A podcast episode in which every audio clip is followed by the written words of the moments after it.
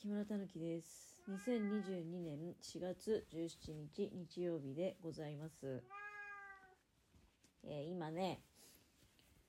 まあちょっと多分そろそろ猫ちゃんはご飯が欲しくて泣いていると思うんだけど、もうちょっと我慢してもらって、私が今やってることは、えーパンツにゴムを通してるんですね。ゴム通しが一番厄介だよね。あの、ゴム通しは、家のものの希望で、ちょっと太めのゴムをあの通してるんですね。2センチ幅の。まあ、多分、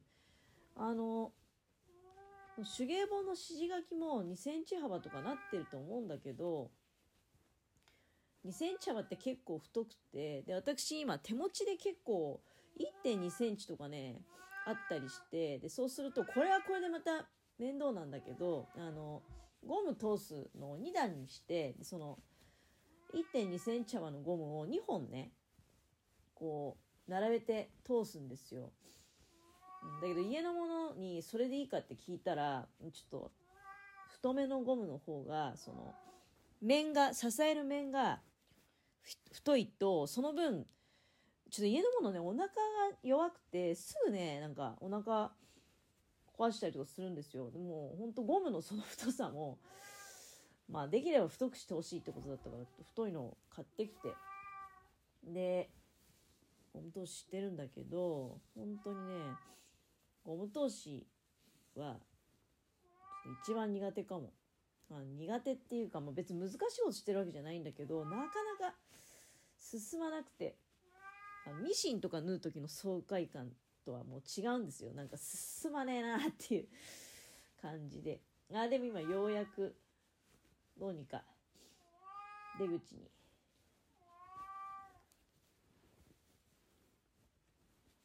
ゴムってほらビヨンビヨンって伸びるわけじゃないですか。なかなかね。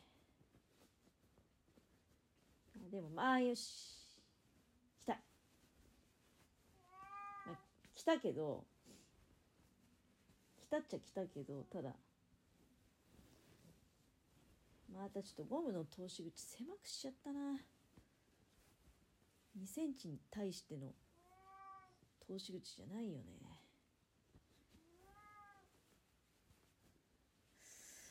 ところであの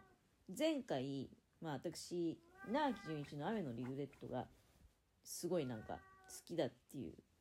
話したと思うんですよ。それでなんかまたねあの結構それがこうなかなかブームが消え去らずで最初のきっかけはまあ雨が降っててね。で雨に合う曲だなって思って。まあ雨に合う曲っていうかその雨にまつわる曲って結構ありますよ。例えば稲垣潤一さんだってドラマチックレインとかも雨の歌だと思うんだけど。でもまあとにかく私の中では雨のリグレットが一番好きなんですね。うん。まあ、皆さんでもそういうあの好きな曲ってありませんかね？それで、まあ、最初のうちはあの、まあ、スマホとか使ったりして聴いているわけだけれどもこれがだんだん頭から離れなくなってきてで脳内再生を勝手にこう繰り返していくという状況に最終的にはなっていく。わけです。でそれが今はそういう状況なのね。それで私結構前にあのやっぱりなんかこういう類の話してるんですよね。その頭から曲が離れないと。で結構前の時にお話ししたのは伊勢丹の閉店の時の音楽が頭から離れないっていう話をしたことがあるんですね。でその時も思ったんだけどあのどういうことかっていうとこういうこと皆さん本当ないですか？頭の中で勝手にもうエンドレスでループしてるんですよ。で今だったらだからその稲垣潤一の雨のえっと なんだっけ雨のリグレットね。そうそうそうそう。雨のリグレット。たまに夏のクラクションが かかってっていう。でも大体雨のリグリグレット戻ってきて。でそれをずっとこう頭の中で再生しているとねでちょっと前にやっぱりあの頭の中から音楽離れませんよっていうことを、えー、お話しさせていただいた時は伊勢丹の閉店の音楽だったと。これが実はこの現象ってあの名前がついてるんだそうです。でこの話って過去配信でしたのかなと確かめてみたんだけどどうやらしてないらしく。だけどその当時も調べてはいるんだよね。その頭の中で同じ曲が何遍もループする現象を何というかっていうようなことで調べていて。で調べた結果があのイヤーワームっていうんだって。だから訳すと耳の虫。耳の中で虫が鳴いているっていうような状態なのかな。なんかねあのきちんとしたその専門用語っていうかうんえっとね神経神経学っつったかな。心理学とか。あの要するに多分ですけどうんちょっと病病気的なことの一種。病気っていうかなんかねそのさっとさっき調べてみた感じだと耳鳴りの一種みたいなことで捉えられているようででまあ私はでもなんか好きな音楽が頭の中に流れてていいなっていうふうに思ってるんだけどなんかその病気のような感じで捉えてる人の感覚からするとどうも、まあ、耳鳴りっていうぐらいだからね。で非常に不愉快で、まあ、苦痛なものらしいんですよ。でまあねただそれはびっくりしちゃったんだけど私の場合ってのはまあ一日中続いてるっていうぐらいかな。エンドレスで。だけどまあ時にはテレビ見てる時は忘れる時もあるしまあ今なんかこうやってラジオトークでおしゃべりしてるとおしゃべりしてる方が優先してるわけだから自分のしゃべり声がね。だから当然頭の中の音楽っていうのは消えるわけよ。だ一人でなんか考え考え事してる時もまだ違うんだから料理してる時とかかな。料理してる時とかにそういった頭の中でねあの音楽が流れてくると。うん。まあ、これはおそらくですけどその専門用語でいうところのイヤーワームが発生してるっていうふうに捉えていいんじゃないかと思うんですがなんかね男性より女性の方がそれが発生した時に長く続いてしまう傾向があるらしいんですね。うん、でいや本当ひどい人はそれがもうなんか年単位で 続いちゃうらしくて、うん、でそのなんか音楽もかかりやすい比較的かかりやすい音楽としてなんか例として挙げられていたのが、まあ、たまたま私が見たページではそう紹介されてたから実際はねもっといろいろあると思うんだけど007の音楽とあとレディー・ガガがよくなんかそれになりやすいただまあそれって多分調べた国の人何人かにもよると思うんですよ。まあただ音楽のその特徴として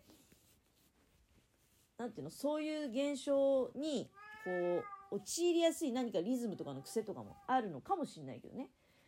で私の場合は何かっていうとだからその伊勢丹の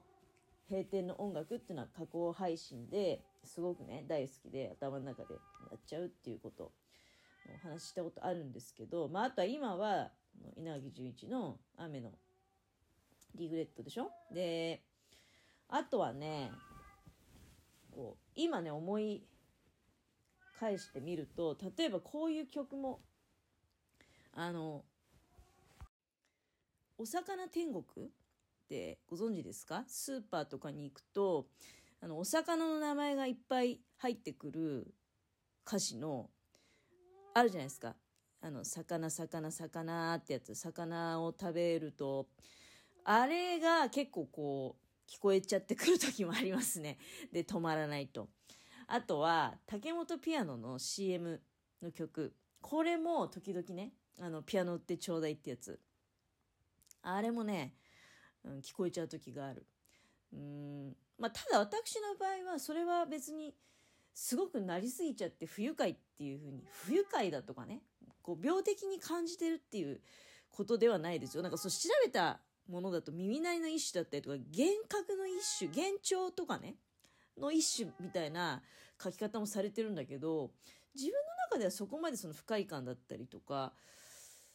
はないただあのー、困惑っていうかんなどうしたんかなみたいな感じはありますよねだってずっと脳内再生でエンドレスでそれが延々と続いてるわけだから頭の中でね。うん、皆さんにはそういう何て言うかなついついこう頭の中で勝手に再生してしまう。まあもしくは勝手に再生してしまうっていうか最初のきっかけは自分で自ら再生してるかもしれないんだけどそれがなんかこう癖になって止まらないとかいうようなそういう曲ってないですか？好きな曲だったりとかあとはまあやっぱり日常生活の中でついこう耳に残っちゃってる例えば「お魚天国」とかはね耳に残っちゃってる曲だと思うんですよ。うん、業務用スーパーの中だとだけど「お魚天国」ってかかってないね。うん。あれってお魚天国かかってんのって原新かな？どこのスーパーだったのかな？でもなんか気づくとそれ勝手にねあのあれほらなんとなく歌詞も面白いしね、うん、ついつい口ずさんでしまうっていうところがあるんですけれども、えー、というわけで、今回は、えー、ちょっと前回のねあの稲垣潤一さんの「雨のリグレット」がまだまだこう頭の中で聞こえているっていうことで「えー、ヤーワーム」っていう言葉についておしゃべりをさせていただきました。